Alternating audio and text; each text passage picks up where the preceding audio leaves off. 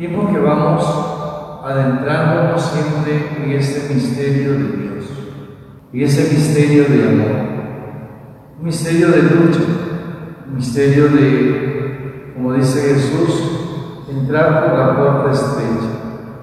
La iglesia, la vida de la iglesia desde el principio no ha sido fácil. Jesús ya lo había anunciado,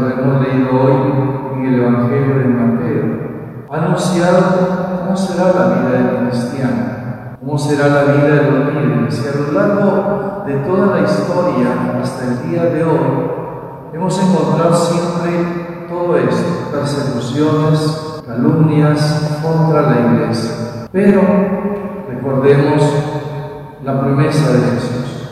El poder del infierno no la derrotará. El poder del infierno no la destruirá. Pero somos nosotros, como miembros de la iglesia, somos nosotros los que mantenemos la firmeza y la fidelidad en la iglesia. Y es lo que nos pide el Señor a nosotros, ser fieles, perseverantes, perseverantes.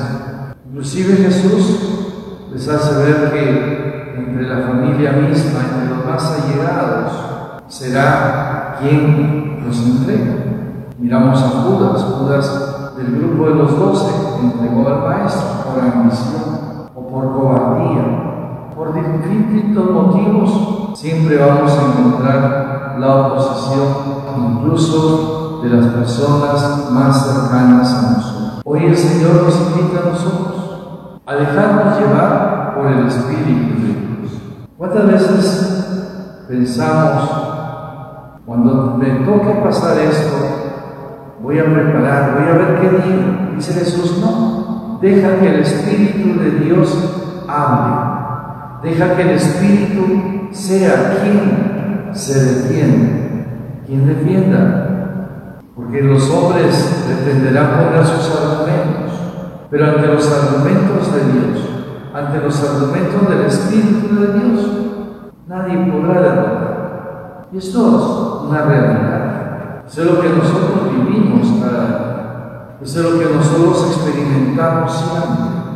Es el Espíritu el que. Es el Espíritu que fortalece.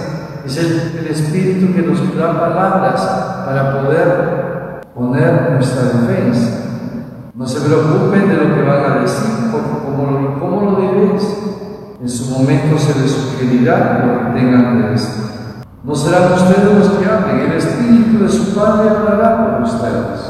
Es el Espíritu de Dios. Por eso, queridos hermanos, la Iglesia se dirige o la dirige el Espíritu de Dios. Ese Espíritu que es la fuerza del Padre y del Hijo para nosotros de la fuerza de un Dios que sostiene la iglesia. Jesús ha prometido estar con nosotros, teniendo al Espíritu, tenemos al, Padre y tenemos al Hijo. Y en ese caminar del Padre y del Hijo vamos anunciando este mensaje de salvación, este mensaje de vida, un mensaje de esperanza en circunstancias difíciles, en circunstancias que no previstas en nuestra vida, cómo actuar ahora, cómo actuar en este momento. Deja que el Espíritu de Dios hable. ¿Cómo decirle a tal persona o a cual persona que su familiar está enferma con este virus? ¿Qué decirles? A veces nos quedamos cortos. Dejemos que el Espíritu, Señor, sé tú el que hables mí.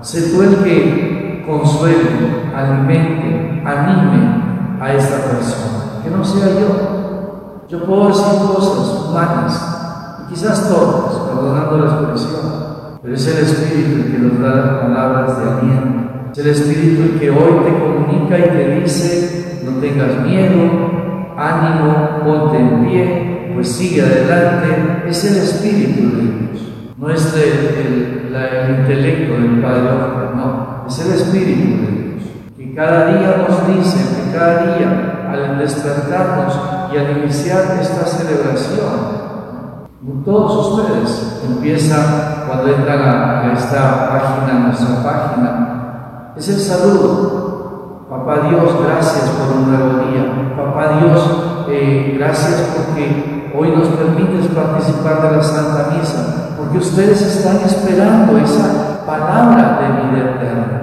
esa fuerza de lo alto para, para, para caminar. Es duro, es difícil y a veces nos caemos, pero ahí está el Señor cada mañana que te despiertes y te está diciendo, yo estoy aquí, yo estoy contigo, ánimo, ten fuerza.